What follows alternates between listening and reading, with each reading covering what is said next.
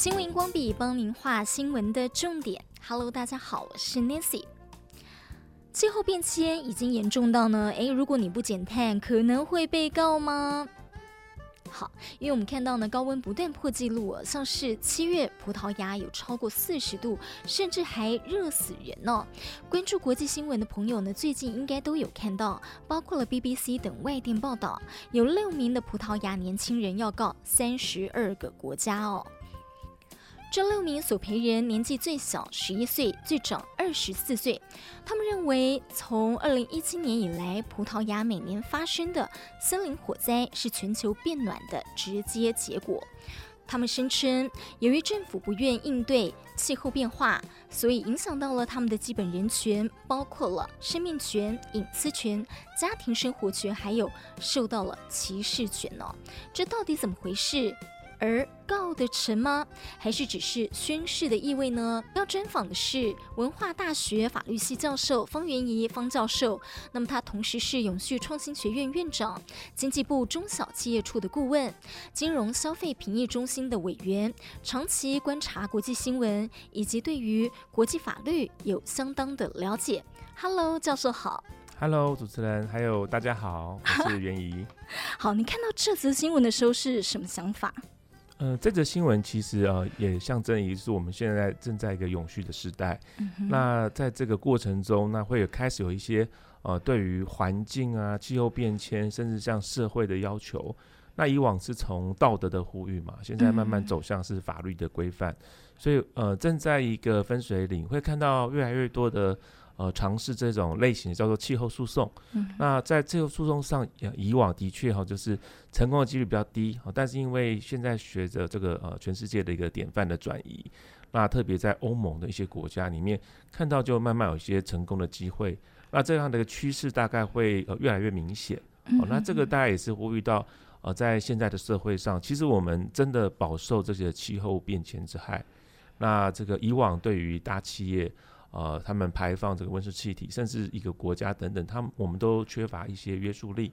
那当然，呃，在这个世代的结果，我们其实就不得不去面对它。那其实法律也是必须跟着这个社会跟环境的需求而改变啊，所以这个是一个趋势。那呃，在目前的状况下是值得观察这一个这一波。啊，我们讲气候诉讼的浪潮，呃，他们呃，事情是发生在二零一七年的时候嘛。他说呢，葡萄牙呃，因为这个极端热浪还有火灾，造成了有超过一百人死亡。但是那个时候哦，政府呢是说，哎，气候变迁它有实际危害到人民的这个生命跟这个健康吗？但实际上呢，尤其是近年来，我们看到呃，气候变迁，不管是热浪或者是极端的水灾，其实真的都威胁到了。人民的生命啦，那后来呢？所以这六位的这个呃控告的人哦，他们就讲说呢，诶，其实已经对他们像是睡眠呐、啊、什么集中注意力啊、哦、呃、这等等的，还有呢呃呼吸系统疾病这等等的，都造成了他们健康上的影响了。但是我们在想说，你光是要靠一个政府、一个国家就已经不容易，你要告的是三十二个国家，哎，这有可能吗？所以呃，在目前看来啊，它的一个呼吁的成分高啦。嗯哼。因为呃，第一个是呃，我们可以看到开始有告企业，有告成的。哦。那告政府的话，当然呃问题会更难，因为政府本身它会有一个呃主权豁免的这个规定在国际法下面，所以你要告政府第一件事情，可能要带到像国际法庭。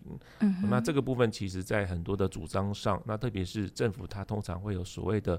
这个呃，这个 sovereign immunity 就是它是可以豁免的情形。嗯哼。哦，但是我们可以看到说，这个呼声大家可以看到，呃，国际上的呃法规其实也在改变哦，包含这个巴黎协定之后，那其实越来越多的国家，还有我们最近这些呃气候变迁的这个联合国的会议上，都有一些比较具体的承诺。当这个承诺越来越具体的时候，的确啊，呃，这样的一个呃国家的责任也会越来越明显。嗯。那当然，在这个目前上可以看到，欧盟呃本身它就定了很多相关的规定，也包含他们呃也承诺哦，愿意要在二零三零年、二零五零年都有一些比较 milestone 的这样的一个指标，希望能够达成。那这部分当它越明确的时候，就会变成一个国家呃自己愿意承受的责任跟义务。那这是透过这个像国际的这些契约所达成啊。但是还是回到目前的一个状况啦，因为其实呃要达成这件事情，还是会需要一些科学背景。就是我们今天在谈到以诉讼来讲好了，你到法庭上。的确啊，对方就会主张说，那你的证明是什么？因为你的这些呃身体上的问题未必是这个第一个，可能未必是气候变迁直接造成的哦，气候变迁可能只是一个因素，你可能是生活环境压力大，那你会证明它直接的关联性，这是第一第一个问题。第二个问题就是呃，我们呃政府在这个立场上，他扮演的责任是没有。呃，尽到这个义务吗？还是说这是一个全世界必须面临的问题？光是一个政府的努力也是不够的哦。但是我们知道这个气候变迁这个问题哈，包含相关的法令通过。其实台湾在今年二月也通过了气候变迁应法，那后面还是建筑在一个科学的根据上，所以它还是要有一个科学的根据跟背景。那我们当然知道。在这个温室气体造成这个呃这个我们全世界的温室的这个暖化哦，暖化效应产生一个温室现象，这已经是一个科学的上面已经被证明的这件事情哦，所以这件事情大概会是一个趋势哦。那我我还想说，呃，目前可以看到是大概有分几个做法啦，除了我们呃目前呃主持人提到这个案件之外，啊、呃，有告企业的，还有在企业中啊、呃，希望透过这个股东行动主义来改变企业。哦，来哦，就是变成股东，然后在股东选上董事，然后透过部分来改变。所以可以看到，第一个是呃，这个 player 里面有可能是政府，那也有可能是这个企业，那当然有可能到个人。那可以知道说，像我们现在谈的这叫气候行动 （climate action）。那如果你把它连接到这个 SDGs 啊、哦，全世界的永续发展的目标来看，会发现，在达成这件事情上，可能。会需要的是呃政府的合作、跨部门的合作，还有国际间的组织的合作，所以这一切可能呃都是要用各种方式来达成。那这个诉讼的本质可能显示一件事情，就是大家真的呃觉得无法忍耐了啦。嗯。那当然我们可以看到的是像呃这种环境污染哈比较直接的造成的，然后要赔偿的。那这个这这一型案件其实之前就发生过啊，比如说。这个钢铁厂，某个国家境内钢铁厂法律没有规定，它就排放这个相关有毒物质，就流上到另一个国家，另一个国家就主张哦，另一个国家来赔偿。嗯。像这个案子类型的案子，比较之前常见的原因是因为它比较好证明，因为污染源很清楚，那的确是这个另一个国家它没有缺乏管制哦，呃，或者是它的这个国家的这个国营的这个发电厂所造成的。呃，但是这个以往这个是一个污染源是比较明确，而且可以找到它的因果关系，嗯，就是哎、欸，这个是的确是它造成的。嗯，那如果今天是一个呃气候变迁，然后一个国家，那你就很难，因为它是很多这个呃原因造成的哦，所以这是呃我们讲这个诉讼上理论上可行，但是在实际上的走下去的证明上。可能还是要克服这个这个高墙，就是举证责任的高墙。嗯，对，你刚刚讲到因果关系，跟它是不是有直接的关系？有如何来证明？呃，然后你刚刚又提到，就说呃，巴黎协定，对这六个人呢，他们就说呢，他们认为啦，就是这些国家在气候变化的问题上呢，他们是行动不足，因为呢，在二零一五年的时候啊，巴黎协定是说呢，你要把这个全球呃升温变暖的这个限制是要在一点五度以下这个目标，但是却年年升温创纪录，尤其像葡萄牙今年呢还破了这个四十度的高温哈，他们就认为说，其实已经你们。就没有这样的诚意，根本你们就行动不足，对，所以就是要去告他们这样。那这三十二个国家呢，包括了所有欧盟的成员国，呃，英国、挪威、俄罗斯、瑞士和土耳其哦，这等等的。然后呢，现在已经是二零二三年了，所以他们在二零一七年，呃，葡萄牙呃火灾，然后呃高温，那个时候已经现在是六年了，可是呢，他们还。心有余悸哦，其中一个人就说呢：“好，当他听到直升机啊在上方飞行的时候，他还是会害怕。他说他就会想到六年前那个消防员，当时呢，在这个五万英亩的森林被摧毁的时候啊，这个野火的灰烬是落在他们家的房子上。这样，有些人就在讲说，那这样子如果继续升温下去，如果呢继续大家就是。”嗯、呃，没有真正呃要减碳的这样行动诚意不足的话，行动也不足的话，那就看不到未来。所以呃，其实也呃不止像葡萄牙的案件，其实我们最近才知道夏威夷发生的这个大火，其实它的连接也跟气候变迁有关系。嗯哼，我，就是因为气候变迁，然后导致非常干燥，然后像夏威夷的这个，应该是我们前阵子才知道，它整个城市都被被大火烧吞灭掉。那当然有一些是本身建筑设计的问题，但是。呃，在一般都认为说它跟气候变迁、呃温室的这个呃整个环境影响是有直接的关联性，啊、呃，也包含像加拿大、美国等等。那所以现在可以看到是说，呃，在这样一个背景下，的确政府我们希望政府做多一点事情。那在欧盟的部分，大家可以看到，因为欧盟本身哈，他们呃就有一些具体的承诺，嗯，所以在欧盟可能在欧盟的法院或者到欧盟各个国家提出诉讼，那通常这会走向像欧盟的呃自己本身的这个国际法庭，比较有可能来让这个国家负起责任，这是一个面向。但是呃。第二个面向，其实我觉得这个诉讼还要有一段时间啦，因为真的是不容易。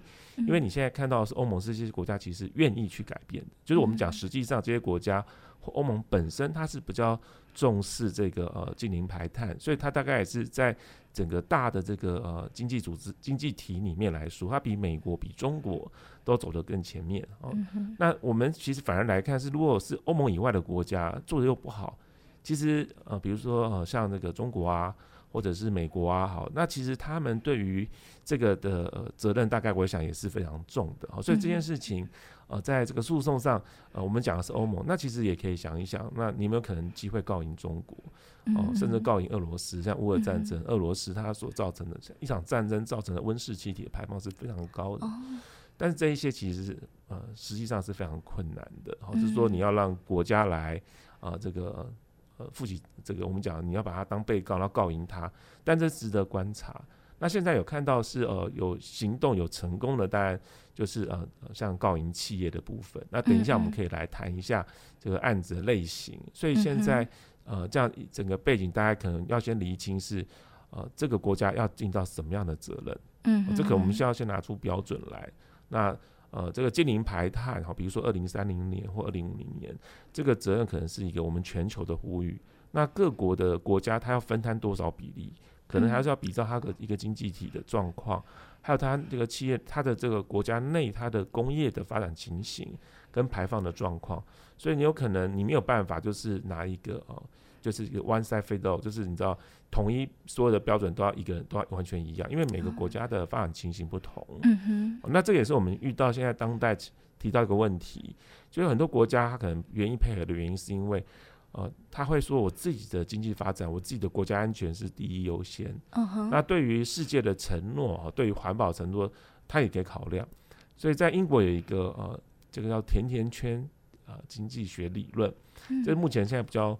呃，盛行的理论，这个甜甜圈经济学理论是英国学家提出来的。嗯哼。那这个理论蛮蛮有意思，因为现在台湾也在倡议这个永续戏剧哦。我们的那个两厅院啊，也加入这个组织哈、哦，这个欧加入这个欧洲的组织啊、哦。嗯。那他们就是用这个甜甜圈经济学来设计相关的这个戏剧，啊，来唤起啊，或者是这个剧场唤起世界大家更重视这件事情。嗯。其实当大家越来越重视，直接定定法规，那。会更明确的能够要求这个呃呃各国的政府，所以我们现在看到的是呃国际上有一个呃巴黎协定，但巴黎协定还是一个比较是没有直接约束性的，它算是一个在很多是声明的概念上，所以它的这个明明确性是比较低。第二个是他希望各国能够去履行，但如果你要让各国旅行的话，可能还是国内必须要通过法令来去执行，就是我们国际上有倡议那。执行面要有法规才能执行。那你有明确的法规的时候，当今天政府没有达成的时候，你要主张政府违反规定会比较容易。所以这也是这个倡议的过程。嗯，那我刚刚提的那个甜甜圈理论是很有意思的哈。嗯、发展经济，它把它想成像甜甜圈，甜甜圈大家都吃过，其实蛮好吃的。有内圈跟外圈。嗯哼。内圈呢，它讲的就是人的基本的生活的需要。嗯，你有需要的是干净的水源，嗯，你有呃需要的是基本的这个能够免免为饥饿的困难，你有受教育的这个机会，哦、呃，你可以追求的是这些啊、呃、基本的人类的需求的满足，还有你发展的满足，好、呃，这个是啊甜甜圈里面第一个，你还是要让让大家能够从这边，这是你我们需要能够做到的。嗯哼。但是最外圈就是你有个上限，嗯，那个上限是我们人类在追求自我满足实现的过程中不能超过的。那那个最外圈是什么？比如说像温室气体排放，你不能把地地球整个毁灭掉，那我们就没有那个下一代就没有未来。所以我们现在其实在做的事情是为了下一代。嗯，如果我们只为了这一代，当然我们日子过好，发展完就完。可是我们的下一代就是面临的就是我们留下一些困境。其实也坦白讲，我们现在困境是也是好几代累积下来的，必须要讲，不是我们这一代造成的。嗯，上一代资本主义倾斜、工业革命之后。其实我们发现温室气体的累积大概是工业革命造成的，因为整个这个大量的排放等等，所以我们呃在我们现在这一代大家要很有责任的，要为我们的人类的下一代来，或是我们的小孩们哦去呃给他一个更好未来。所以这个外圈里面就包含了，也包含生物多样性，嗯，就是我们不能你知道这种猎滥捕滥杀，对不对？好让植物的或者是我们多的物种就灭失了，嗯哼，所以呃外圈跟内圈。同时到兼顾，这就是甜甜圈理论。所以在谈这件事情国家责任的时候，国家当然也有责任要呃工业发展，呃国家发展哦、呃，这个追求经济发展，因为要照顾这个内圈，要要我们讲说要顾够巴肚，有时候要顾肚子啊。但是在过程中，其实同时的重要是你也要顾及到外圈。那一般人都会说，我先顾好肚子哦，先不管。但其实这同时其实是应该要同时兼顾的，因为你如果没有同时兼顾，你永远都会拿这个理由来这个这个破坏这个相关的环境嘛。所以这个大概是一个很难的地方。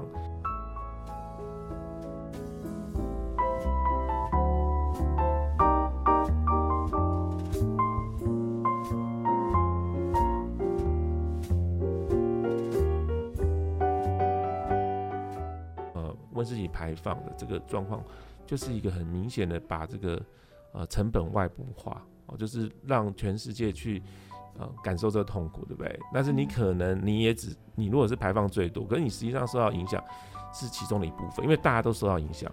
可是你在排放过程中，你可能会得到的是获利或经济发展，是你自己独享的。所以这个的确是需要呃法律上的一个，或是整体上的一个介入。因为这是一种我们讲算是一种人性嘛，对不对？嗯，嗯、呃。那当然，我们呃以往都是用道德来宣导，但是当道德不及的时候，真的就要采取一些 action。对，我记得你呃讲过，就是说我们是法治社会，所以呢，呃，应该是法走在前面，就是法理情这样。就拿最简单的来讲，你现在要遵守交通规则嘛，是不是就是法律在前？然后因为呃要交通安全，所以你也关注到文化界的，哦，就是说两厅院他们也在响应呃永续发展，也在响应艺文界的 ESG，但他怎么样套入甜甜圈经济学啊？呃，像这个的理念，我来谈一下，就是我们现在看到的。我刚好观察到，我刚好去艺术院演讲，就谈这个 呃永续理论。因为其实对于呃戏剧圈来讲，也想要了解这个理论，因为这是一个时代的背景。嗯嗯。所以我们呃在这个理论运用上，当然在欧盟欧洲的这个做法，他希望透过戏剧、透过剧场来唤起更多人重视这个永续。嗯。那当然。这也是本身是个很好的题材嘛，因为像葡萄牙大火，嗯，因为我们就在这个社会里面，对。我们现在所相遇到的困境跟挑战，就是跟永续连接在一起，嗯哼，气候变迁的议题，气候变迁、产业改变、绿色转型，可是有人会跟不上，嗯哼，因为他可能能力不够，或者是他是一个呃原民突然，哎，我今天要发展的地方不能种种田了，我要开始要种这个种树，我们要这个自然碳汇。嗯这也会变成这个这在这个社会转型中会有很多呃争议或者不公义出来，所以戏剧这件事情其实呃等于是呃它是一个创作，但是这个创作可以跟永续连接，是目前呃呃他们在谈的这件事情。嗯，那怎么做其实也蛮有意思的，他其实也会去监看哦，这个呃这个剧院哈，那它的这个过程中是不是自己本身也制造了很多碳排，或者说你可能在。这个拍摄的过程中，或者剧场排演过程中，我用的这些呃器具，uh 我用的这些舞台，uh. 你是不是呃重新制作，还是你是用循环？Uh. 哦，你去从这个废材去重新制作，所以这也是一种呃透过循环经济，那这个叫做责任消费了，SDGs 的第十二项指标。嗯、哦，所以呃，戏剧很有意思，因为它可以连接到很多。嗯，所以你本身的这个、呃、故事内容可以跟永续连接。哦，你可以跟大家讲说，诶，这个故事，像您刚刚提到那个葡萄牙的这个故事，其实拍成电影蛮有意思的。你可以从那个场景哦，他们受到大火，然后把这个案件带到法院，那法院做什么回应呢？这是很好的故事。嗯、那当然，这个永续戏剧我提到说，它甜甜圈理论蛮有意思的是，它的外圈的考量，也就是说这个剧本哦，在欧盟哦，在欧洲哦，在巴黎哦，然后他跟我们台湾也跟他联盟哦，所以一样的剧本可以搬到台湾演，但是他要用的是台湾当地的演员。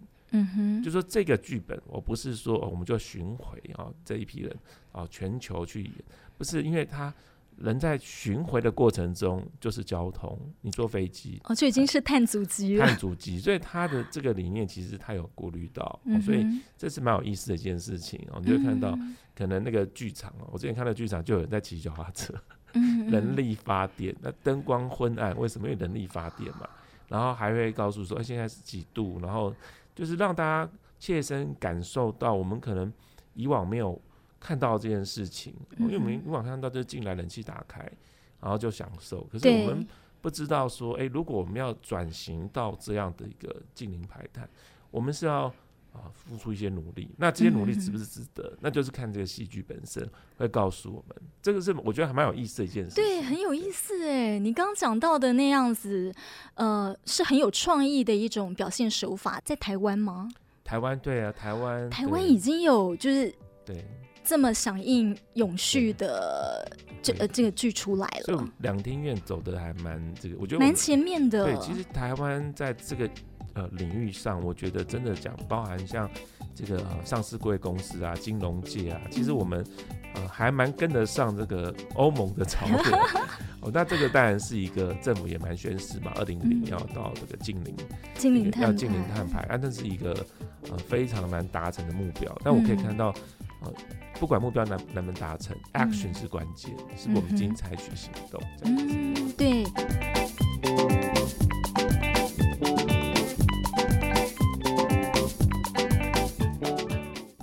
好，你讲到欧盟啊，你之前有说欧盟的法律走得比较快，然后呢，在二零二一年的时候，荷兰有类似的判决是成功的，就是他们告成功了。对，所以呃，其实关键啊、呃，我们讲了国家是一个关键，但关键不是国家而已，而是这个呃整个资本市场，就说我们呃会有这个很大的这个企业，但企业其实往往的影响力可能比国家还大，嗯哼，因为它是跨国企业，嗯，比如说我们现在看到这个石油产业。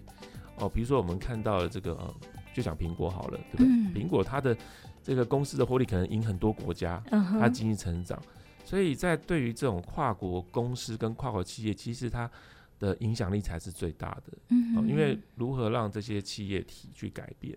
呃，那在我们一般我们这些市场机制的国家、民主国家，其实呃，真正的这个碳排的这个这这个我们讲这个行为者，通常都是企业嘛，嗯，工厂嘛。对，那这个例子其实是一个蛮有意思的例子，它是二零二一年呃五月的判决，它是第一个判决，这判决点地方在哪里？这法院是在荷兰海牙，嗯，哦，荷兰的这个法院，荷兰的地方法院，被告是这个 Shell 壳牌，就是这个石油业、石油产业，是碳排大户，碳排大户。那其实有几个像钢铁啊、碳排啊比较高的，像塑胶啊、石化都是这个例子。那呃，在这个呃部分，大概就是呃这些我们的这些行动者啦，我们的环环保这个气候行动者就提告，就告说，哎，呃，希望这个呃壳牌哈，这个他能够履行他的承诺。嗯，其实现在像这些石油业啊，或者是这些大企业，他们自己都会定一个。这个永续目标其实都会定啊，因为现在政府开始要求，那壳牌在这个欧盟一定也会被要求。可是你定的目标通常现在是自己定，你制定，那你没有满足我们认同的标准，嗯。就是你可能定的很松散，对不对？我二零五年，我可能二零八零才达到，那我可能定的重点还是先以这个我们讲的先经济发展为主，就是我们讲在欧盟谈，你是不是洗绿？你是不是你是不是只是打这个名号，但你根本没有做到？哦，那这件事情，呃，在呃这个判决里面，哎，就提到说，哎，他们的诉求是希望在二零三零的时候，快到了，呃这个壳牌它所有的这个相关的石油的呃相关的产品都要能够呃降低四十五 percent 的这个碳足迹，嗯，哦，所以它的影响是很高的，欸、对，所以他谈的就是考虑我们讲说那个碳排哈，在计算上就有三个范畴嘛，范畴一。我自己制造商品的过程中，范畴二就是我制造商品我用的能源所造成的这个碳足迹，啊，第三个就是我的产品从这个上游到下游交给这个消费者，整个过程中我能减减低到多少？嗯哼，所以范畴三当然是最有影响，也是压力最大的部分。嗯，那这个部分大概就是说，呃，呃这个消费者主张是你要拿二零三零跟二零一九。从二零一九是标准，到二零三零的时候，你要降低百分之四十五 percent 才可以。嗯、OK，好，那这个壳牌当然有主张说，哎、欸，你你们的他科派的主张是说，你这样的一个、呃、要求太严苛了。嗯哼，我只是一家公司啊，你这个标准是怎么计算？为什么建零碳排百分之四十五 percent 是我要承受？这个标准可能是要全部的产业都要一起做。哦，所以这个案件当然呃就还蛮有意思的。这个。法院是第一个做出这样的判决，这样的主张是有根据的。OK，好，有这个科学的背景，然后呃呃，企业有这样的义务要做到。然后如果你没有做到，你等于对于啊、呃、这个人民造成的是侵害的权利。嗯哼。所以他的理论就变成我们讲的、哦，就是侵权，你侵害的权利。嗯、那在法律上的用语就是说。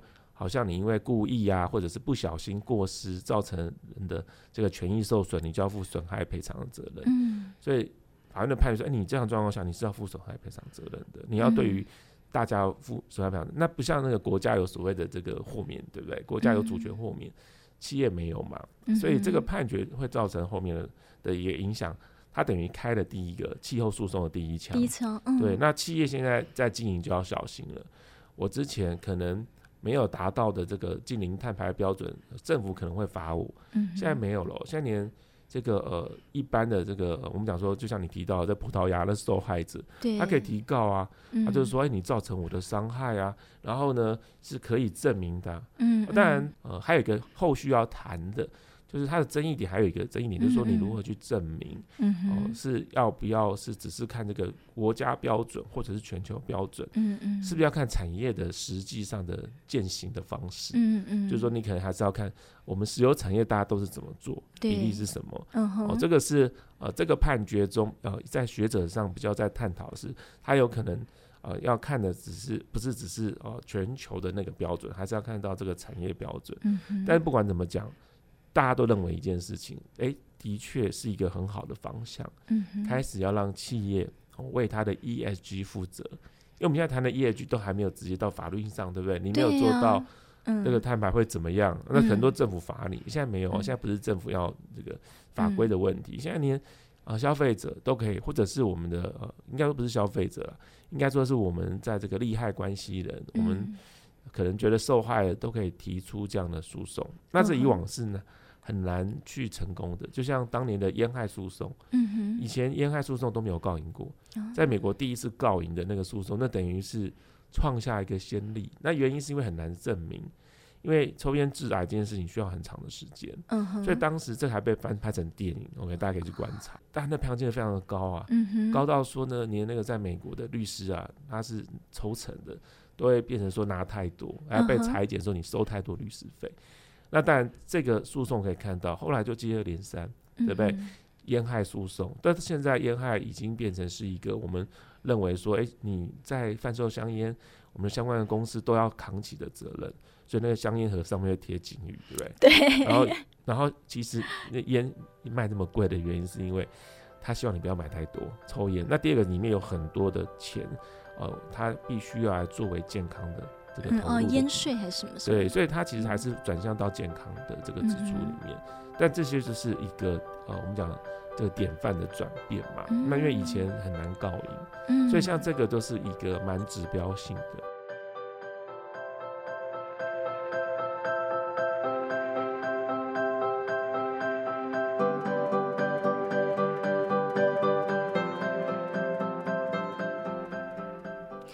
葡萄牙的六名的控告者之一克劳迪亚说呢，其实哦，因为看不到未来，气候变迁越来越严重嘛，所以他经常会想说，那这样子还要生小孩吗？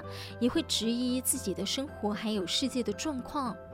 那他说呢，相信有很多人跟他们一样哦，政府应该必须要采取措施来对这个气候变迁采取行动。那么，因为气候变迁带来难以预测、难以控制的伤害，造成了很多人对未来感到担忧还有恐惧。这样的情绪就是气候焦虑。不止国际间，台湾前阵子呢也有年轻人因为气候焦虑走上街头抗议。所以下一集呢，我们还会继续跟方教授继续跟袁怡哦来聊聊气候变迁，我们也应该要知道的永续和法律的问题。心灵光笔，我们下集见。